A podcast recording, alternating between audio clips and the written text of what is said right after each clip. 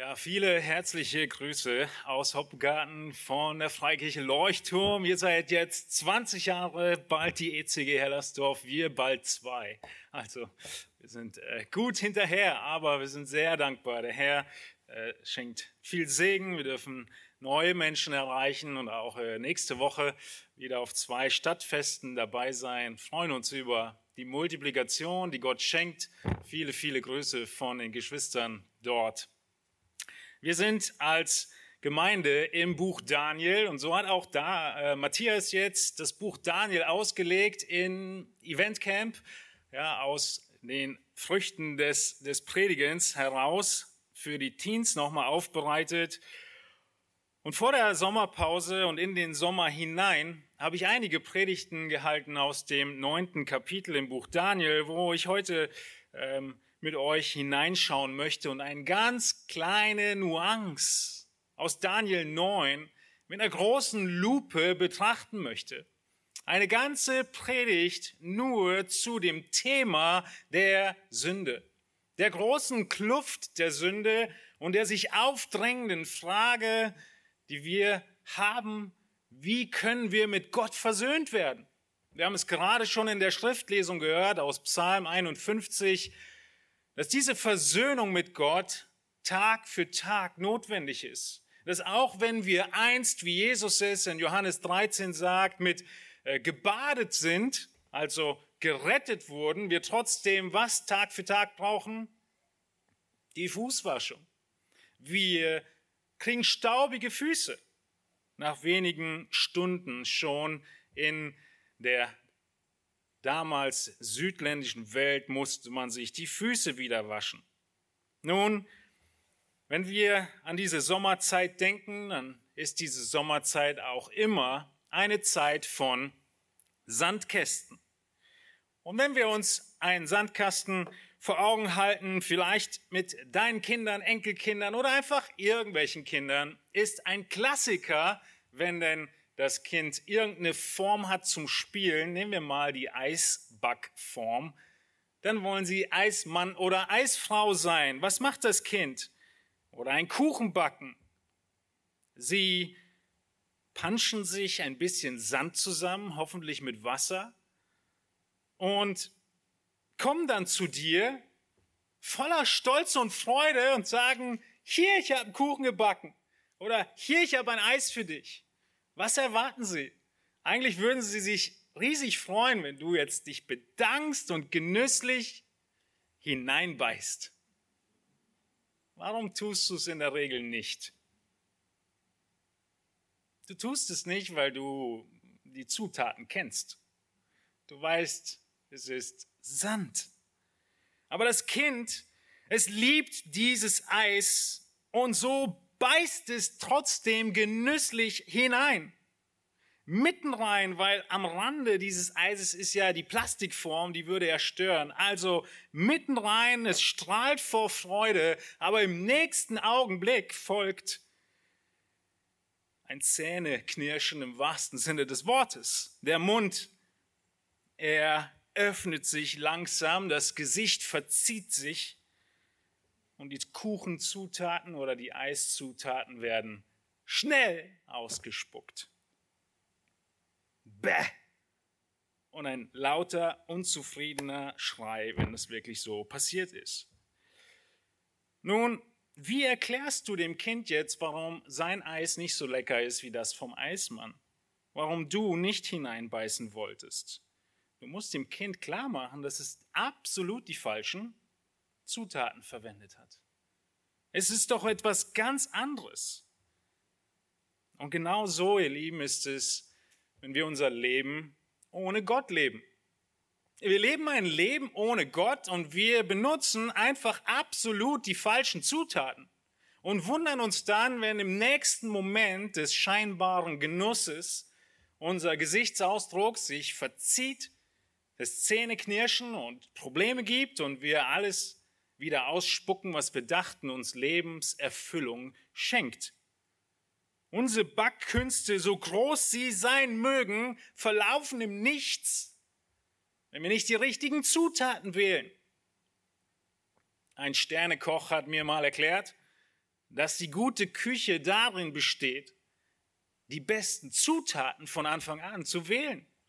Sonst kannst du am Ende nur mit irgendwelchen scheinbaren Gewürzen, die vielleicht eher chemikalische Produkte sind, noch was rausholen und den Geschmack übertünchen. Das würdest du auch mit Sand schaffen.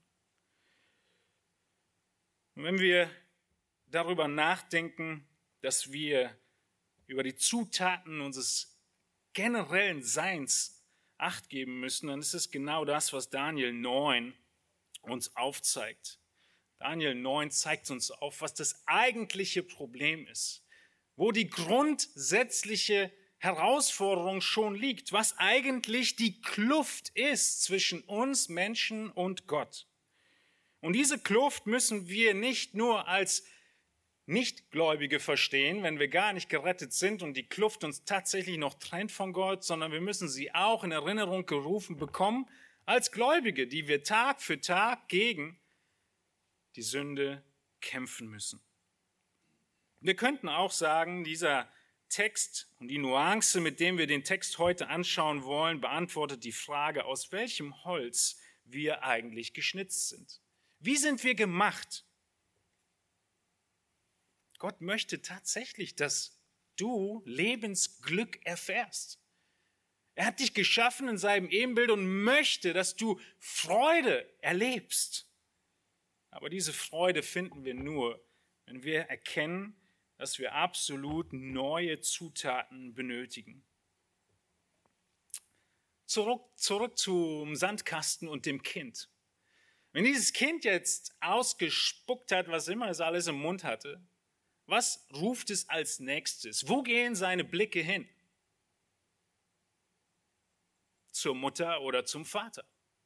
Und es ruft und erwartet, dass sie eingreifen. In irgendeiner Form. Mund auswaschen und echtes Eis bringen oder irgend sowas. Genau dasselbe tun wir auch. Wir gehen durchs Leben mit unseren selbstgebackenen und eigenen Zutaten, merken wir einmal mehr, dass wir nicht vorwärts kommen, spucken alles aus und was tun wir? Wir beten zu Gott, ein Hilfeschrei an Gott, greif jetzt ein, tu etwas, hilf mir, mach wieder sauber. Aber die grundsätzliche Frage ist, ob du jetzt dann bereit bist, tatsächlich auf Gott zu horchen und dann zu gehorchen zu horchen, welche Zutaten du eigentlich benötigst und zu gehorchen in Bezug auf all das, was dann daraus folgt. Wir wollen heute also in Daniel 9 eine ganz konkrete Frage stellen und beantworten, nämlich, wie werde ich mit Gott versöhnt? Zwischen uns Menschen und Gott ist eine unglaubliche Kluft. Und wir müssen wissen, wie groß diese Kluft ist, damit wir sie überwinden können. Wisst ihr, ein Pilot, bevor er anfängt zu fliegen, er muss ganz genau wissen, wo er hinfliegt, um dann genau zu berechnen, wie viel Kraftstoff er benötigt. Noch für ein paar Ehrenrunden, falls er keine Landeerlaubnis kriegt, aber er darf nicht viel mehr mitnehmen und auf gar keinen Fall zu wenig. Genau so musst du wissen, wie groß diese Kluft denn ist zwischen dir und Gott. Nun, Daniel 9, es gibt uns noch mehr Antworten.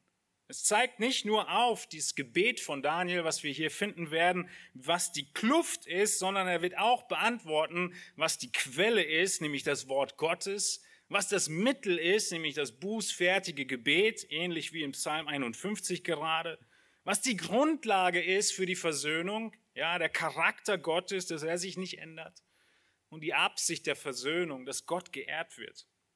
All das könnt ihr weiter studieren in Daniel 9. Heute reicht die Zeit nur aus, um über die Kluft selbst zu sprechen, über Sünde. Und die Frage zu beantworten, warum brauche ich eigentlich Versöhnung mit Gott? Daniel in Kapitel 9 betet ein Bußgebet. Und es zeigt uns auf und gibt ein Beispiel davon, wie wir mit Gott ins Reine kommen. Lasst uns aufschlagen, Daniel 9 und die ersten äh, Verse lesen. Als Einleitung, Daniel 9, Verse 1 bis 3, damit wir wissen, wo das alles geschieht. Dort heißt es in Daniel 9, im ersten Jahr des Darius, des Sohnes Ahasveros, von medischer Abstammung, der zum König über das Reich der Chaldäer gemacht worden war. Im ersten Jahr seiner Regierung achtete ich, Daniel, in den Schriften auf die Zahl der Jahre, von der das Wort des Herrn an den Propheten Jeremia ergangen war, dass die Verwüstung Jerusalems in 70 Jahren vollendet sein sollte. Und ich wandte mein Angesicht zu Gott, dem Herrn, um ihn zu suchen, mit Gebet und Flehen, mit Fasten im Sacktuch und in der Asche. Was war passiert? Wo ist Daniel? Als kurze Erinnerung für euch. Wir schreiben das Jahr 539 vor Christus.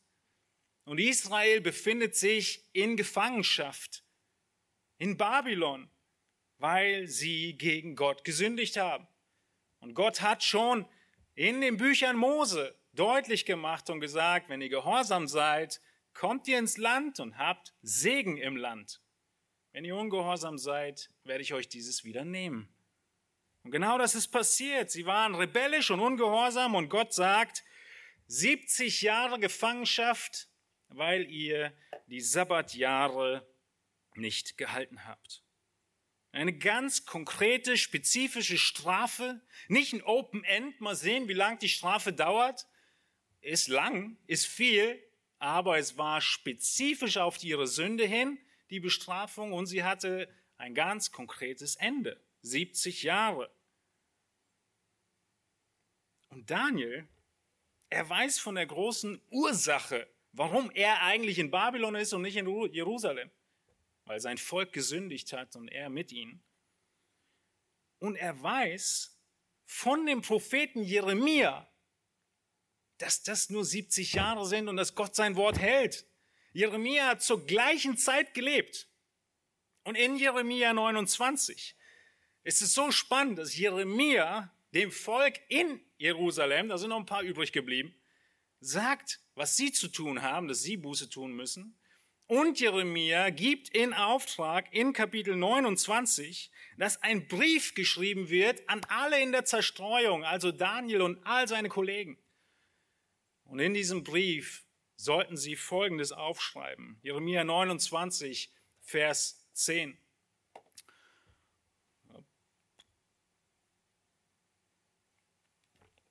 Bis 14 lesen wir, Für wahr, so spricht der Herr, wenn die 70 Jahre für Babel gänzlich erfüllt sind, werde ich mich euer annehmen und mein gutes Wort an euch an diesem Ort, äh, mein gutes Wort, euch an diesen Ort zurückzubringen, an euch erfüllen. Denn ich weiß, was für Gedanken ich über euch habe, spricht der Herr, Gedanken des Friedens und nicht des Unheils, um euch eine Zukunft und eine Hoffnung zu geben. Nun, diesen letzten Vers 11 habt ihr bestimmt schon oft gesehen und gelesen. Ein toller Vers für Postkarten. Ich weiß, welche Gedanken ich über euch habe. Was ist der eigentliche Zusammenhang? Äh, Züchtigung, Strafe. Und Gott sagt, diese Strafe, sie hat aber ein Ende. Ja, sie geschieht aus Liebe. Und das ist das Ziel des Friedens, dass ihr gezüchtigt werdet, bestraft werdet, um dann wieder Gott anzubeten. Also, was sehen wir hier? Ganz konkrete und feste Zusage, diese 70 Jahre müssen gänzlich erfüllt sein. Und dann werde ich euch zurückbringen. Aber was sehen wir noch? Der Text geht weiter in Vers 12 und ihr werdet mich anrufen und hingehen und zu mir flehen und ich will euch erhören, ja, ihr werdet mich suchen und finden, wenn ihr von ganzem Herzen nach mir verlangen werdet. Und ich werde mich von euch finden lassen, spricht der Herr, und ich werde euer Geschick wenden und euch sammeln aus allen Völkern und von allen Orten, zu denen ich euch verstoßen habe, spricht der Herr. Und ich werde euch wieder an den Ort zurückbringen, von dem ich euch weggeführt habe. Daniel, er hat beides. Er hat die feste Zusage, es sind garantiert nur 70 Jahre. Daniel guckt auf die Uhr und auf seinen Kalender und merkt hier in Daniel 9, die 70 Jahre gehen zu Ende. Aber Daniel weiß auch von Jeremia was? Seht ihr das? Eine Voraussetzung, dass sie tatsächlich Gott suchen müssen, wenn ihr nach mir verlangt und mich von Herzen suchen werdet. Das heißt, Gott sagt, es sind nur 70 Jahre und ich bringe euch zurück, aber er sagt auch, ihr müsst Buße tun. Und Daniel, er spielt die zwei Wahrheiten nicht gegeneinander aus und sagt sich, ja, ich kann mich zurücklehnen, die 70 Jahre, und dann wird Gott uns zurückholen. Nein, sondern er nimmt seine volle Verantwortung wahr und tut Buße hier in Daniel 9, was wir heute uns anschauen. Genau dasselbe ist doch bei uns der Fall, oder? Wir kennen ja 1. Johannes 1, Vers 5. Wenn du bekennst, wird Jesus vergeben. Du musst es tun. Du musst Versöhnung mit Gott suchen. Du kannst nicht einfach dahergehen in deinem Leben und sagen, einmal gerettet oder einmal gebetet, immer gerettet. Ich, ich brauche mein Leben als Gläubiger nicht mehr führen. Es ist beides wahr. Gott hält uns in, im Heil und wir müssen um Vergebung Tag für Tag suchen.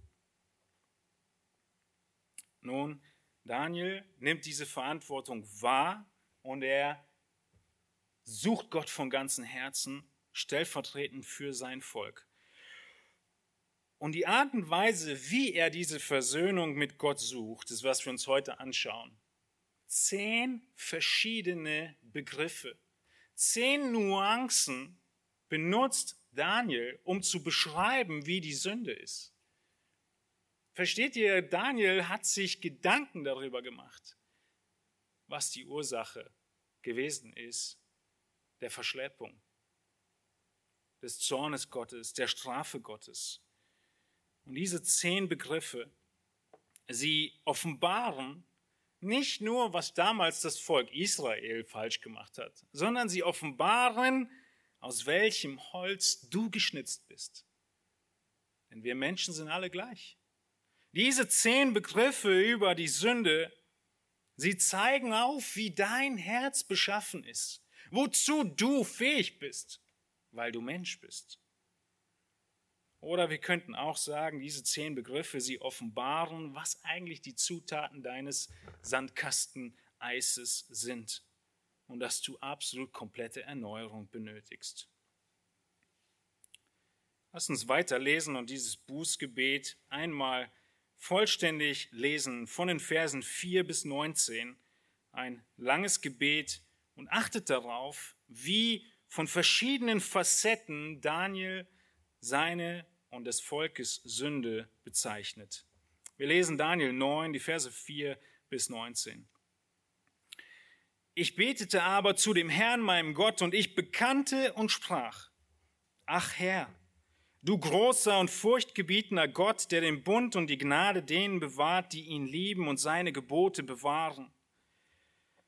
Wir haben gesündigt und haben Unrecht getan und gesetzlos gehandelt. Wir haben uns aufgelehnt und sind von deinen Geboten und deinen Rechtsordnungen abgewichen.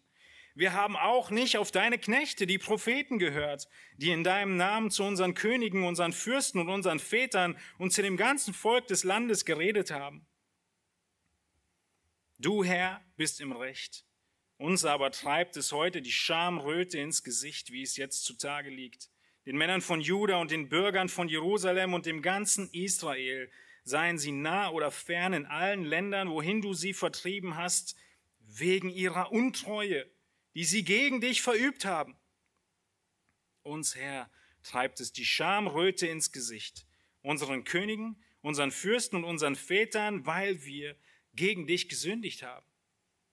Aber bei dem Herrn, unserem Gott, ist Barmherzigkeit und Vergebung, denn die gegen ihn haben wir uns aufgelehnt. Und wir haben nicht gehört auf die Stimme des Herrn unseres Gottes um in seinem Gesetz zu wandeln, das er uns durch seine Knechte, die Propheten, vorgelegt hat, sondern ganz Israel hat dein Gesetz übertreten und ist abgewichen, so dass es auf deine Stimme gar nicht hören wollte. Darum hat sich auch über uns ergossen, was als Fluch und Schwur im Gesetz Moses des Knechtes Gottes geschrieben steht, weil wir gegen ihn gesündigt haben. Vers 12. Und so hat er seine Worte ausgeführt, die er gegen uns und unsere Herrscher, die über uns regierten, ausgesprochen hat. dass er großes Unheil über uns bringen wolle, wie es unter dem ganzen Himmel noch nirgends vorgekommen und wie es nun wirklich an Jerusalem geschehen ist, genau so wie es im Gesetz Moses geschrieben steht, ist all dies Unheil über uns gekommen. Wir aber suchten das Angesicht des Herrn nicht dadurch zu besänftigen, dass wir uns von unseren Sünden abgewandt und auf deine Wahrheit geachtet hätten. Darum hat auch der Herr darüber gewacht, das Unheil über uns zu bringen. Denn der Herr, unser Gott, ist gerecht in allen seinen Werken, die er getan hat, da wir nicht auf seine Stimme gehört haben. Nun aber, Herr, unser Gott, der du dein Volk mit starker Hand aus dem Land Ägypten herausgeführt hast und dir einen Namen gemacht hast bis zum heutigen Tag, wir haben gesündigt, wir haben gottlos gehandelt. O Herr, lass doch um all deiner Gerechtigkeit willen dein Zorn und Grimm sich abwenden von deiner Stadt Jerusalem, von deinem heiligen Berg, denn wegen unserer Sünden und der Missetaten unserer Väter ist Jerusalem und dein Volk allen seinen Nachbarn zum Gespött geworden. So höre nun unser Gott auf das Gebet deines Knechtes und auf sein Flehen und lass dein Angesicht leuchten über dein verwüstetes Heiligtum um des Herrn willen. Neige dein Ohr, mein Gott, und höre. Tue deine Augen auf und sieh unsere Verwüstung und die Stadt, die nach deinem Namen genannt ist. Denn nicht um unserer eigenen Gerechtigkeit willen bringen wir unsere Bitten vor dich, sondern um deiner großen Barmherzigkeit willen. Herr, höre, Herr, vergib, Herr, achte darauf, handle und zögere nicht um deiner selbst willen, mein Gott, denn nach deinem Namen ist deine Stadt und dein Volk genannt.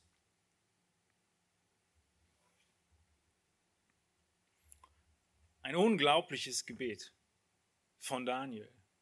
So viel Inhalt. Dieses Gebet von Daniel zeigt, dass Daniel Tag ein, Tag aus die Bibel studierte.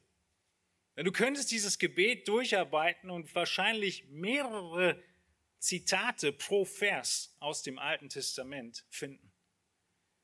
Es sind teilweise wortwörtlich die Aussagen aus den Mosebüchern und allen Büchern, die vorher Daniel zur Verfügung waren. So voll von Gottes Wort war er. Und zeitlich ist dieses Gebet einzuordnen sehr, sehr nah dran zur Löwengrube, von der wir alle wissen. Ja, das Buch Daniel ist nicht chronologisch geschrieben ab Kapitel 7. Das heißt, hier in Kapitel 9 sind wir zurück in Kapitel 6 zur ungefähren Zeit der Löwengrube. Daniel weiß genau, was die Ursache der Strafe ist, nämlich Sünde. Wir schauen uns jetzt in Kürze zehn Begriffe an, wie Daniel diese Sünde beschreibt. Ihr habt diese zehn abgedruckt im Wochenblatt und könnt auch viele dieser parallel stellen. Sie kommen fast alle aus Daniel 9. Auch später noch nachschlagen. Wir könnt euch schon vorstellen, wenn wir zehn Punkte durcharbeiten, müssen wir ein bisschen Gas geben. Also schnallt euch an. Das erste ist einfach nur der Überbegriff Sünde. Daniel nennt das Versagen und die Ursache einfach als Sünde. Ganz allgemein. In Versen 5, 8, 11, 15 und 16 kommt dieser Begriff vor und er beginnt in Vers 5 genau damit. Wir haben gesündigt. Einfach auf den Punkt gebracht. Karten auf den Tisch wir haben gesündigt. In Vers 8 nochmal, weil wir gegen dich gesündigt haben. Weiter in Vers 11, weil wir gegen ihn gesündigt haben.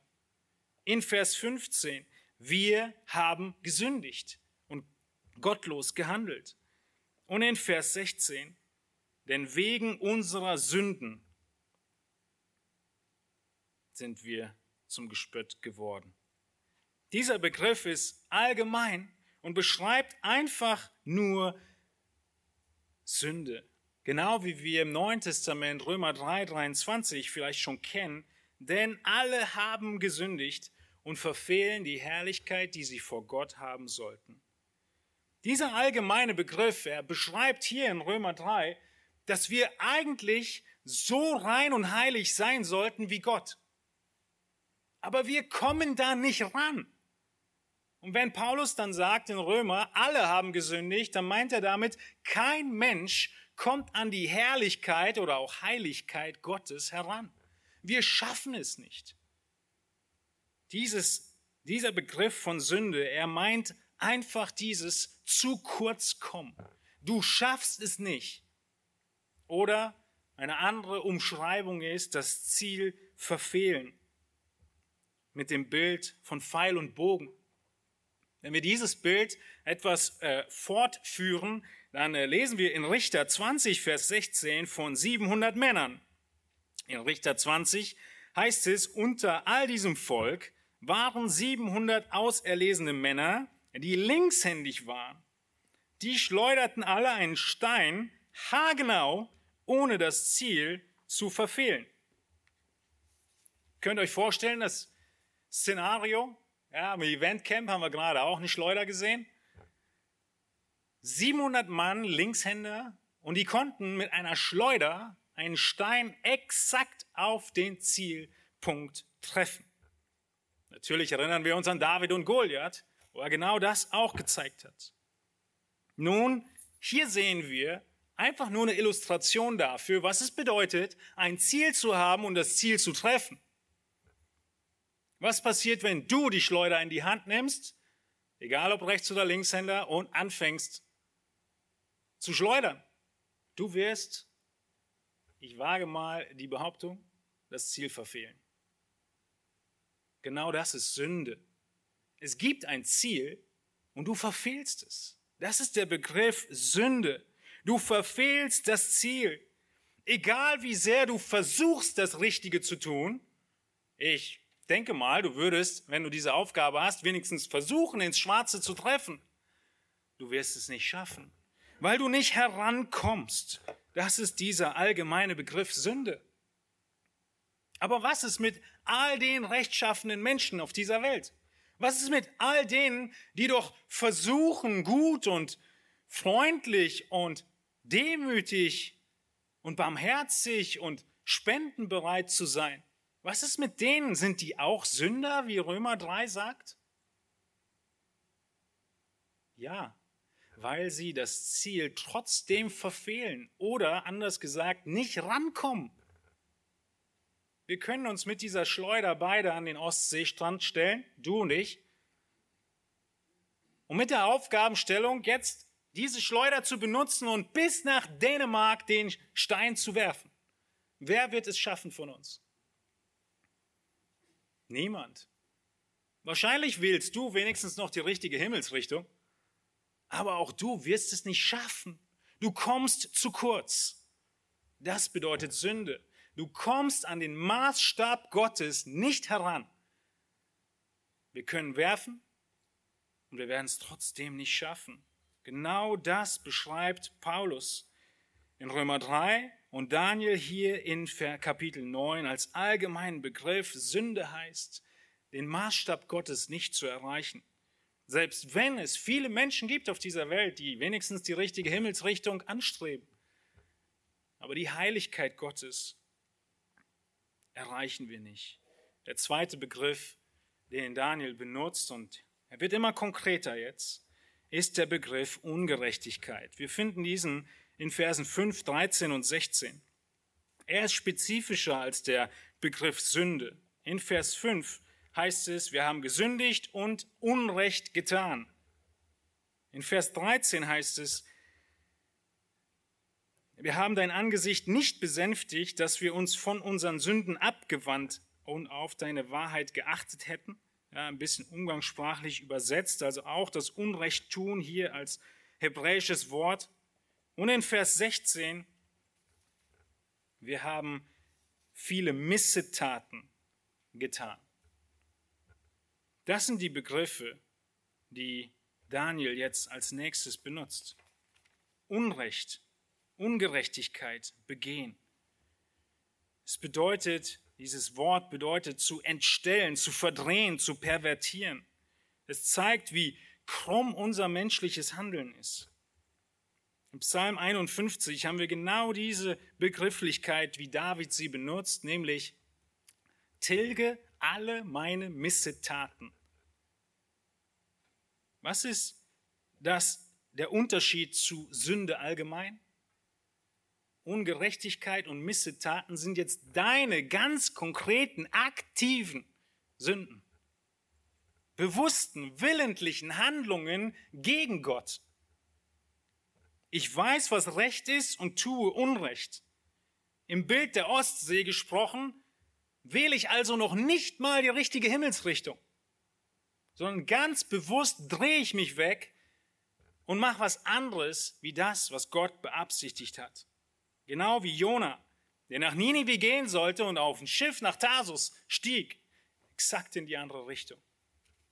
Das ist der zweite Begriff, den Daniel benutzt, um sein Wesen und das Wesen von uns Menschen zu beschreiben. Der dritte Begriff ist Gesetzlosigkeit und gottloses Handeln. Dieser Begriff kommt zweimal vor. Wir haben gesetzlos gehandelt in Vers 5 und dann nochmal in Vers 15. Wir haben gottlos gehandelt. Ja, beides derselbe Begriff hier. Und es ist noch konkreter eine ganz bestimmte Art von Sünde. So wie Salomo später spricht in Prediger 3,16, dass er sich umguckt unter der Sonne und an der Stätte des Gerichts erkennt Salomo, da herrschte Ungerechtigkeit. Ja, Ungerechtigkeit herrschte an der Stätte des Rechts. Die Städte des Rechts, das sind immer die Orte, wenn du irgendwo in der Stadtmitte bist, wo ganz groß drauf steht, Amtsgericht. An diesen Städten erwartet man Rechtsprechung. Und jetzt geht es so weit, dass unser Herz so gewickelt ist, dass wir Unrecht sprechen, wo wir wissen, was Recht ist. Das heißt es nicht nur, dass wir Sünde im Allgemeinen kennen und das Ziel verfehlen oder nicht heranreichen, auch nicht nur, dass wir uns umdrehen und in die andere Richtung rennen sondern wir sind geschnitzt, dass wenn wir jetzt sündigen, sogar alle, die nicht sündigen, verschmähen und die, die mit uns sündigen, Recht sprechen. Könnt ihr euch das vorstellen? Erkennst du das in deinem Leben? Dass die Sünden, die du liebst, dass du dann andere sogar befeuerst, befürwortest, dasselbe zu tun? Ihnen noch tolle Tricks beibringst, wie das geht? Ähnlich wie die Person, die über Rote über die Ampel geht und dann noch alle anderen auslacht, die stehen bleiben. Richtig? Das ist Ungerechtigkeit. Ein Schritt weiter. So waren die Juden in Jesaja 5 schreibt Jesaja, wehe denen, die dem Gottlosen Recht geben, um eines Bestechungsgeschenkes willen, aber dem Gerechten seine Gerechtigkeit absprechen. Ja, so waren die Juden. Aber wisst ihr, wir sind aus demselben Holz geschnitzt. Du und dein Herz ist zu genau dem gleichen fähig. Vielleicht bevorzugst du den einen Kollegen vor dem anderen, indem du dem einen wichtige Informationen gibst über ein Projekt und dem anderen nicht. Und dann drehst du dich um und machst den, dem du die Informationen vorenthalten hast, auch noch fertig, dass er einen Fehler macht. Deine Ungerechtigkeit treibst du weiter, indem du den Unschuldigen auch noch verurteilst. Genau so handeln wir auch. Wir sind dazu geneigt, von unserem fleischlichen Wesen das uns immer noch anhaftet, so zu handeln. Und der andere Begriff, der ähnlich ist und in diese gleiche Kategorie gehört, ist, man könnte sagen, du handelst, als wenn es Gott nicht gäbe. Ungerecht zu handeln, gottlos zu handeln, ist, ohne das Bewusstsein Gottes zu handeln. Du tust Dinge, weil du sagst, Gott sieht es eh nicht. Du rechnest nicht damit, dass irgendeine Konsequenz käme. Gottlosigkeit. Nun, Das waren die ersten drei Begriffe. Machen wir weiter. Vierter Begriff kommt nur noch in Vers 5 vor und beschreibt, oh Entschuldigung, auch in Vers 9, beschreibt Rebellion. Rebellion. Merkt ihr, es wird immer krasser, es wird immer stärker, wozu wir fähig sind in Bezug auf Gott. Vers 5, die Zusammenfassung, ja, ist so fast der eine eröffnende Vers, der alles mit aufzählt. Wir haben gesündigt, Unrecht getan, gesetzlos gehandelt und jetzt aufgelehnt. In Vers 9 nochmal. Bei Gottes Barmherzigkeit und Vergebung, wir haben uns gegen ihn aufgelehnt. Dieses Auflehnen, dieses Rebellieren ist auch noch eine Kühnheit, ein mutig Sein im Sündigen und im Ungehorsam. Es ist so ein richtiges der Autorität trotzen, auflehnen, aufbäumen. Die Juden, sie haben genau das gemacht. Dieses Herz der Auflehnung und der Rebellion gegen Gott, es beherrscht dein Leben vor Christus. Du wolltest nicht wissen, was Gott zu sagen hat. Du hast dich teilweise sogar extra und aktiv dagegen aufgelehnt, aber es ist auch heute noch Gefahr in deinem Leben. Die Juden haben genau das getan. Sie haben sich ganz konkret und bewusst der Autorität Gottes widersetzt. Die Gotteserkenntnis ist vorhanden. Du weißt, was richtig ist. Und du tust das Gegenteil. Du willst die Herrschaft Gottes nicht anerkennen. Es ist wie in der Ukraine. Seit Jahren in der Ostukraine. Die Rebellen die sich auflehnen gegen ihren eigentlichen Herrscher Kiew. Sie wissen ganz genau, wer Recht und Ordnung zu schaffen hat in diesem Gebiet, aber was tun sie? Sie lehnen sich gegen diese Regierung auf und deswegen nennen wir sie die Rebellen. Genau so handeln wir gegen Gott.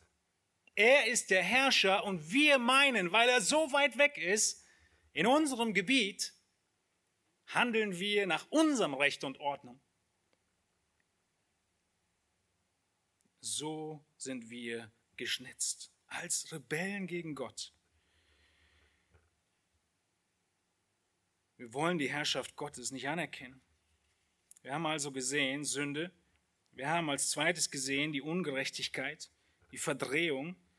Als drittes kriminelles Handeln kann man sagen, Gottlosigkeit. Hier als viertes Rebellion. Das sind die Zutaten eines Menschen seit Adam und Eva, seit dem Sündenfall. Das ist, wie dein Herz gewickelt ist. Ja, Gott hat dir, wenn du gläubig bist, ein neues Herz geschenkt. Wenn wir zurück in die Ukraine gehen, ist es so, wie wenn du als gerettetes Kind Gottes eine neue Regierung hast. Aber in deinem alten Ich sind noch eine Menge Provinzen regiert von Rebellen. Und in jedes einzelne dieser Gebiete muss Gott Herrschaft annehmen. Und manchmal willst du das noch nicht mal. Das sind die Bereiche, wo du immer noch rebellierst gegen Gott, obwohl er, wenn du schon glaubst, auf deinem Thron sitzt. Wir sind immer noch aus demselben Holz geschnitzt. Der fünfte Begriff, den Daniel benutzt, ist das konkrete Abwenden von den Geboten Gottes. In Vers 5 heißt es, wir haben uns aufgelehnt und sind von deinen Geboten und deinen Rechtsordnungen abgewichen. Auch dieser Begriff wird zweimal benutzt, in Vers 11 nochmal. Ganz Israel hat dein Gesetz übertreten und ist abgewichen, sodass es auf deine Stimme gar nicht hören wollte sich abwenden oder abtrünnig werden, geht noch weiter.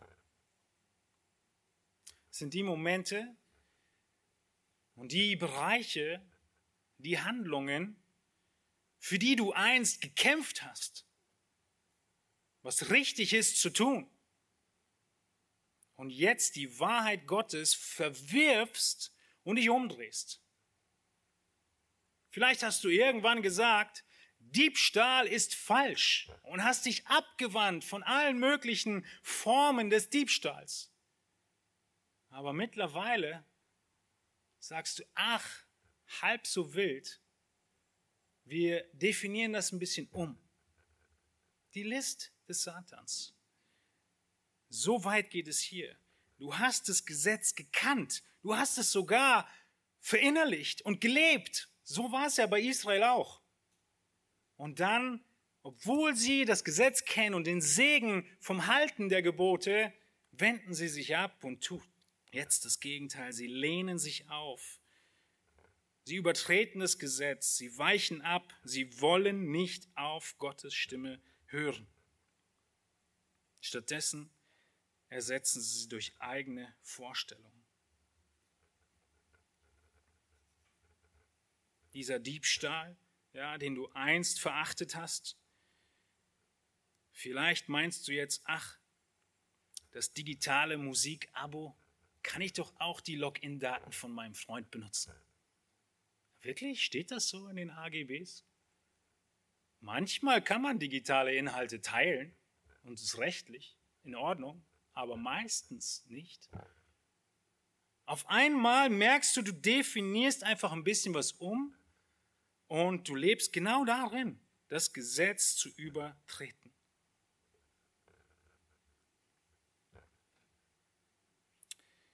In Jeremia 29, dieser Brief, den Jeremia an Daniel schickt und die, äh, die, die, die Gefangenen, da warnt er sie schon davor, dass Leute kommen werden, die nicht von Gott gesandt sind und das Falsche reden werden. Es gibt auch heute das Internet und den Buchladen voll mit Männern und Frauen, die nicht gottesfürchtig sind, sondern ihre eigene Weisheit kundtun und irgendwie dekorieren mit Gott. Sie reden viel Gutes, aber sie reden nicht von Gott oder nicht das, was Gott offenbart hat. Du merkst es, indem sie die Bibel gar nicht mehr lesen während ihrer Predigt oder während ihres Bücherschreibens keine Notwendigkeit haben, Bibelverse zu zitieren. Sie haben einfach so viel selbst zu sagen. Aber das ist die Veranlagung eines jeden Menschen in seiner gefallenen Natur. Ich saß in der Predigt eines unglaublich vorbildlichen Gläubigen im hohen Alter. Und nachher in der Frage- und Antwortzeit hat er tatsächlich gesagt, in den jungen Jahren meines Dienstes musste ich noch die Bibel studieren und zitieren. Mittlerweile brauche ich das nicht mehr. Wie fatal. Wie fatal. Wie hat denn der Herr gesprochen? Wie können wir diese Stimme hören, damit wir sie nicht übertreten, wie Daniel hier sagt, wir wollten nicht auf deine Stimme hören. Gott hat gesprochen durch die Bibel.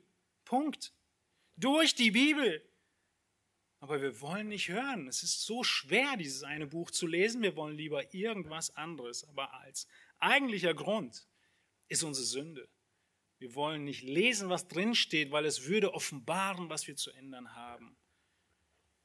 Und diese eigentliche Kenntnis dessen, was Gott möchte, beschreibt die Bibel sogar so umfangreich, dass jeder Mensch, auch ohne Bibel, weiß, dass es Gott gibt in Römer 1,18. Dass Gott eben deshalb zornig sein kann, Römer 1,18, der Zorn Gottes wird offenbart über alle Gottlosigkeit und Ungerechtigkeit der Menschen, weil sie die Wahrheit durch Ungerechtigkeit aufhalten. Gott offenbart sich, er gibt seine Offenbarung, aber die Menschen wollen es nicht. Vers 21 geht weiter, obgleich sie Gott erkannten. Eine Feststellung für jeden Menschen auf diesem Planeten. Obgleich er Gott erkennt, haben sie ihn doch nicht als Gott geehrt und ihm nicht gedankt, sondern sind in ihren Gedanken in nichtigen Wahn verfallen und ihr unverständiges Herz wurde verfinstert. Jeder Mensch weiß, wenn er in der Natur guckt, Gott ist da. Gott existiert, aber er will nichts von Gott wissen und dann macht Gott ihn noch blinder Seht ihr, ihr unverständiges Herz wurde verfinstert. Und dann geht es weiter, dass der Mensch so weit geht, sich selbst für weiser hält und die Herrlichkeit des unvergänglichen Gottes vertauscht mit einem Bild, das dem vergänglichen Menschen, den Vögeln und vierfüßigen und kriechenden Tieren gleicht. Schaut euch die Götzenbilder der Antike an.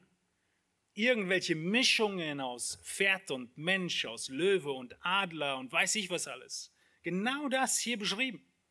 Es ist eine Folge dessen, dass sie wissen, es gibt Gott, aber nichts von ihm wissen wollen. Aber wir sind genauso gewickelt. In manchen Aspekten unseres Lebens wissen wir, es gibt Gott, was er gesagt hat, und wir wollen es nicht wissen. Unser Herz ist dazu fähig, genau so zu handeln. Und deshalb müssen wir uns demütigen, die Wahrheit Gottes anzunehmen, die Bibel zu lesen. Der sechste Begriff ist, wir hören nicht auf Gottes Boten. Es ist nicht nur so, dass Gott seine Wahrheit offenbart, sondern er untermauert sie auch noch, indem er sagt, das sind ein paar Männer, die schicke ich und die sollen das bekräftigen. Damals Propheten, heute Pastoren, Lehrer, die von Gott begabt und beauftragt sind, die Wahrheit heraus zu proklamieren. Über alle Kanäle, die es uns heute möglich macht. Und Sünde hört nicht auf diese Boden. Sünde sagt, Brauche ich nicht. Ich höre nicht hin. Ich will sie nicht hören. Genauso wie ich die Botschaft ablehne, lehne ich auch den Boten ab. Und das bekennt Daniel in Vers 6. Wir haben auch nicht auf deine Knechte, die Propheten, gehört, die in deinem Namen, und jetzt schaut mal, zu unseren Königen, zu unseren Fürsten und unseren Vätern und dem ganzen Volk des Landes geredet haben. Keiner ist ausgenommen. Diese Boten haben die Botschaft hineingebracht bis zum letzten Mann. Weder die Könige können sich rausnehmen, noch die Fürsten, noch die Vorväter, noch das Volk. Und deshalb sagt Gott, es gibt keine Entschuldigung. Wisst ihr, wie das tatsächlich ablief? Wir lesen davon in 2. Chronik 36. Haltet euch fest. Der Herr, der Gott ihrer Väter, sandte ihnen seine Boten, indem er sich früh aufmachte und sie immer wieder sandte. Denn er hatte Erbarmen mit seinem Volk und seiner Wohnung. Aber sie verspotteten die Boten Gottes und verachteten seine Worte und verlachten seine Propheten, bis der Zorn des Herrn über sein Volk so hoch stieg, dass keine Heilung mehr möglich war. Sie verspotteten die Boten Hiskias in 2. Chronik 30, die sie aufriefen, zum Passafest zu kommen. Stattdessen in Vers 6 heißt es weiter, und die Läufer gingen mit den Briefen von der Hand des Königs und seiner Obersten durch ganz Israel und Juda und sprachen nach dem Befehl des Königs. Ihr Kinder Israels kehrt um zum Herrn, dem Gott Abrahams, Isaaks und Israels, so wird er sich zu den Entkommenen kehren, die euch aus der Hand der Könige von Assyrien noch übrig geblieben sind. In Vers 9, drei Verse weiter, denn wenn ihr zum Herrn umkehrt, so werden eure Brüder und eure Kinder Barmherzigkeit finden vor denen, die sie gefangen halten, sodass sie wieder in dieses Land zurückkehren können. Denn der Herr ist gnädig und barmherzig und er wird das Angesicht nicht von euch wenden, wenn ihr umkehrt. Unglaublich, oder? Die Wahrheit ist da, die Boten werden geschickt, Tag ein, Tag aus. Das Angebot der Gnade ist da. Und im nächsten Vers lesen wir in Vers 10. Und die Läufer gingen von einer Stadt zur anderen im Land Ephraim und Manasse und bis nach Sebulon, aber man verlachte und verspottete sie. Dein Herz kann dich so sehr betrügen, dass du nicht nur die Wahrheit auf einmal ablehnst, sondern auch diejenigen, die sie dir bringen, die, die dich anflehen, umzukehren. Warum sage ich dir das? Damit du weißt, wenn es soweit kommt, dass du auf dem falschen Weg bist. Denn es ist möglich, Dass wir uns so verrennen, jeder Einzelne, du und ich, dass wir an diesen Punkt kommen. Wir sind aus dem gleichen Holz geschnitzt. Also achte darauf, wenn Gottes Wort redet, dass du demütig bist und wenn Gottes Boten kommen, dass du zuhörst. Jeremia schreibt ein paar Kapitel vor diesem Kapitel, das wir uns schon angeguckt haben. Trügerisch, überaus trügerisch ist das Herz und bösartig. Wer kann es ergründen? Und hier und heute, in welcher Haltung sitzt du da? In welcher Haltung hörst du auf das Wort Gottes und auf den Boten Gottes? Nicht, dass der Bote was wäre. Er ist nur ein Bote. Aber die Botschaft, merkst du nicht jetzt schon in deinem Herzen, dass die Schrift recht hat und du daraus diesem Holz geschnitzt bist? Einfach abzuschalten in der Predigt. Es ist auch heiß. Es ist lang. Letzten Sonntag gab es eine, nächsten Sonntag gibt es wieder eine. Wir sind genau so gewickelt. Genauso in der Bibelstunde, in Einzelgesprächen. Nimmst du Gottes Wort noch an oder ignorierst du es, verachtest es sogar, verlästerst vielleicht diejenigen, die danach leben wollen? Oder redest dir ein, wenn du auf dem Heimweg bist, das will Gott doch nicht im Ernst. Doch will er.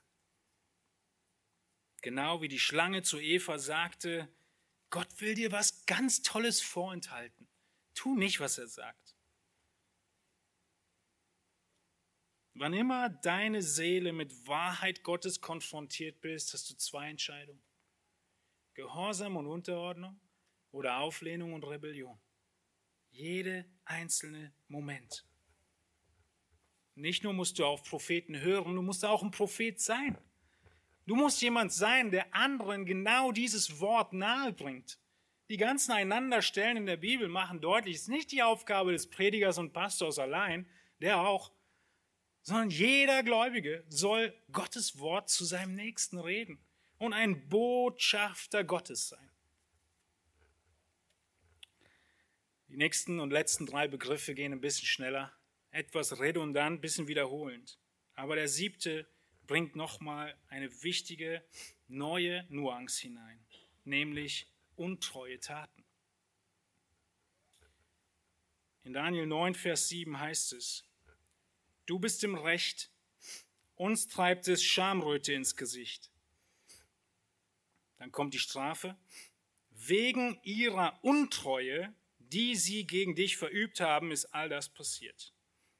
Dieses Wort wird nur hier in Daniel 9 verwendet, einmal verwendet.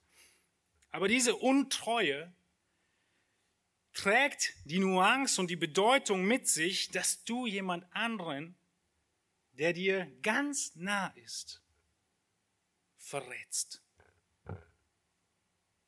Woher kennen wir den Begriff? Primär aus dem Ehebund. Jemand, mit dem du Hand in Hand, Seite an Seite gehst, verachtest du auf einmal. Du verrätst ihn. Das ist Sünde. Sünde richtet sich gegen die ganz persönliche, intime Beziehung Gottes zu dir. Was will der Teufel dir weismachen? Dass Sünde unpersönlich sei. Es, wem, wem schadet es schon, wenn ich geblitzt werde? Ja, Sünde ist auf einmal der Blitzer. Oder noch schlimmer, Sünde ist die Schokolade. Absolut unpersönlich. Du tust doch niemandem weh damit. Nichts ist passiert. Das will Sünde mit allem machen. Der Teufel will Sünde unpersönlich machen. Es ist nämlich jetzt auf einmal nicht mehr Untreue deinem Ehepartner gegenüber und der Bruch des Ehebundes, sondern ein Seitensprung. Seht ihr den Unterschied? Das eine ist persönlich eine Sünde gegen Gott und einen Menschen. Und das andere ist absolut unpersönlich ein Seitensprung. Selbst die Wortwahl zeigt auf, was der Teufel tun will. Er will dir weismachen, dass es unpersönlich sei, aber Sünde ist Untreue. Es ist der Verrat deines Nächsten. So wie Achan in Josua 7 sein ganzes Volk verrät und Gott und entsprechend Strafe von sich trägt.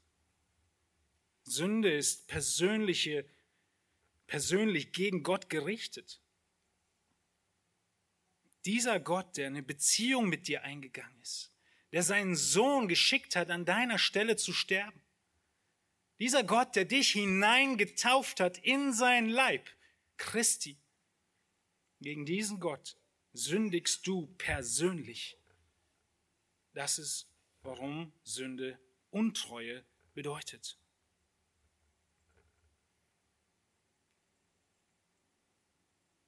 Wir könnten also sagen, Sünde gegen Gott ist jedes Mal ein Staatsvergehen, weil wir gegen Gott sündigen, dem Herrscher dieser Welt. Hochverrat und Untreue. Der achte Begriff, den Daniel benutzt, ist nicht in den Geboten Gottes wandeln. Der Begriff Wandeln im Alten Testament ist so ähnlich wie im Neuen Testament Jüngerschaft. Tag ein, Tag aus tun, was Gott möchte. Und Daniel sagt, haben wir nicht mehr gemacht. Es war der Anfang vom Ende. Wir haben in den kleinen Dingen unseres Lebens sind wir nicht mehr in den Geboten gewandelt, im Alltag. Wir haben nicht gehört auf die Stimme unseres Gottes, um in seinem Gesetz zu wandeln. Wir sehen den Vers auch in Vers, äh, den Gedanken auch in Vers 11 und Vers 14. Und es ist der Moment, an dem du dich bewusst entscheidest, nicht zu tun, was du weißt, was zu tun wäre.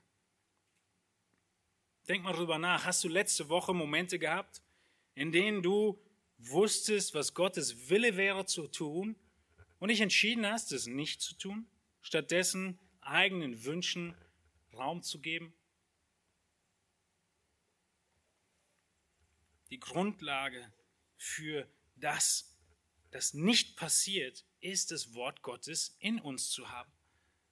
Wie Josua 1, 7 bis 8 schon sagt, achte auf das Wort. Wendet euch nicht ab vom Wort. In Vers 8, das Buch soll nicht weichen von deinem Mund. Du sollst darüber meditieren. Du sollst alles tun. In Psalm 119 heißt es in Vers 11, ich habe dein Wort in meinem Herzen, damit ich nicht gegen dich sündige. Genau das ist Buße. Es stimmt mit Gott überein, was er sagt. Und im neunten Begriff nochmal eine kurze andere Nuance, die Gebote Gottes konkret zu übertreten. Es ist dieses trotzige Grenze übertreten. Mama und Papa sagen bis hier und nicht weiter und ich muss unbedingt was? Ich muss unbedingt ein Stück weiter. Die Grenze wird gezogen und in meinem Trotz will ich ein bisschen weiter. Das ist der neunte Begriff in Vers 11. Ganz Israel hat dein Gesetz übertreten. Aber es ist ein aktives Übertreten. Letzte Woche wurde mir der Unterschied erklärt zwischen Diebstahl und schweren Diebstahl. Diebstahl ist, wenn ich hier vorbeilaufe und ein Smartphone auf dem Stuhl sehe und es klaue. Das ist Diebstahl. Es lag einfach da, ich habe es mitgenommen. Schwerer Diebstahl ist, wenn du dein Smartphone im Tresor einschließt und ich ihn knacke, um es zu klauen. Ich muss aktiv eine Hürde überwinden, irgendein Schloss oder irgendwie Kraft aufwenden. Und das tun wir.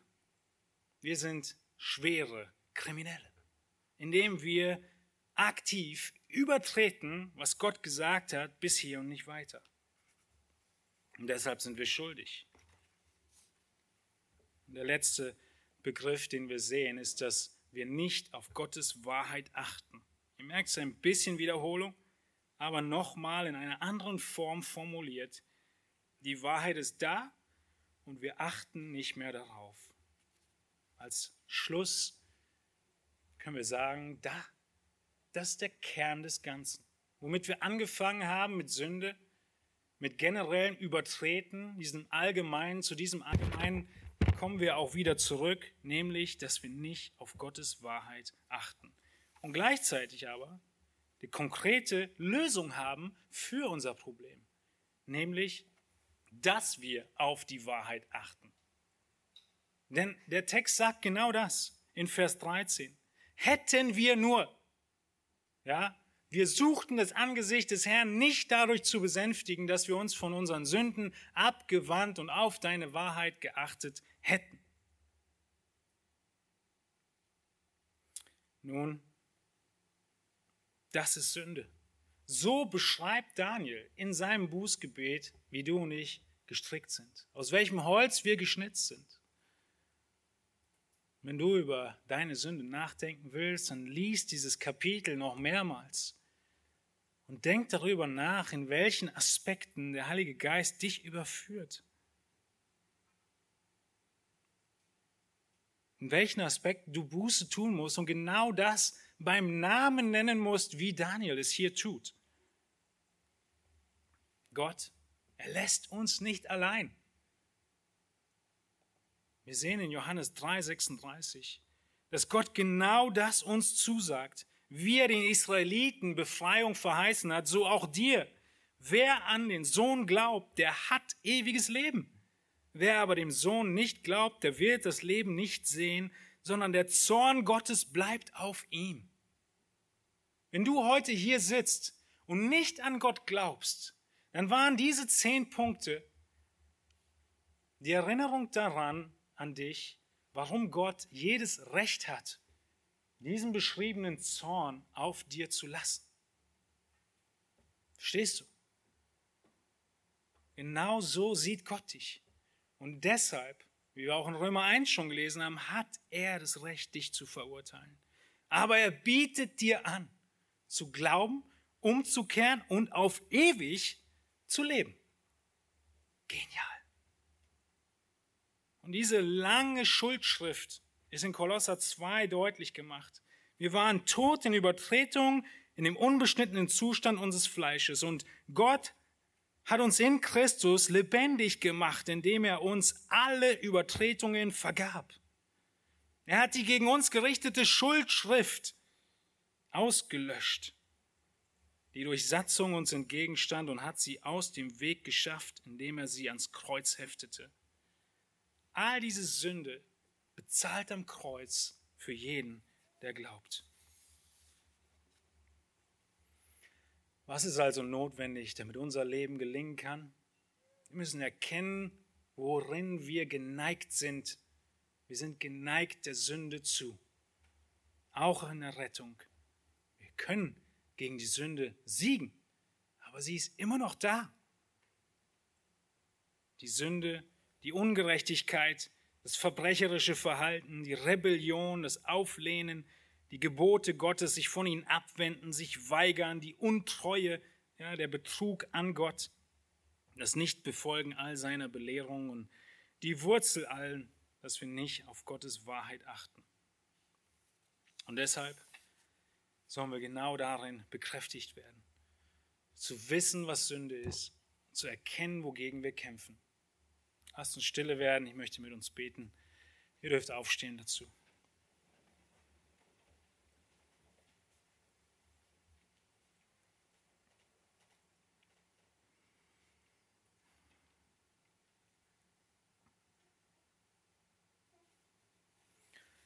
Himmlischer Vater, wir reden uns unser Herz und unser Sein und unser Wesen und unseren Zustand sehr schön.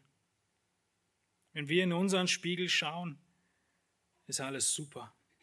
Danke für dein Wort, was uns Erkenntnis gibt über den wahren Zustand unseres Seins, unseres Herzens, über das, wer wir waren, bevor du uns gerettet hast, aber auch, worin wir immer noch geneigt sind zu fallen. Die Fallstricke des Widersachers sind dieselben, die Taktiken sind die gleichen. Und wir wollen lernen von dem Bußgebet Daniels, wollen die Sünde klar beim Namen nennen, mit dir übereinstimmen, dass wir Sünder sind, gesündigt haben und dann danken für deine Vergebung, die du so großzügig bereithältst, deine Langmut und deine Barmherzigkeit. So wie der Aufruf den Israeliten galt, heute umzukehren und Buß zu tun, so gilt er heute. Den Ungläubigen und den Gläubigen, um wieder in deinem Segen zu leben. Danke, Herr Jesus Christus, dass du ans Kreuz gegangen bist, um all diese Schuld, dessen Schuldschein so lang ist, von jedem Einzelnen von uns zu begleichen. Und sie vollkommen getilgt ist in Vergangenheit, Gegenwart und Zukunft dass wir in dir, Jesus Christus, Ruhe und Frieden finden dürfen und Kraft, diesen alltäglichen Kampf gegen die Sünde zu gewinnen. Mögest du Segen dazu schenken. Amen.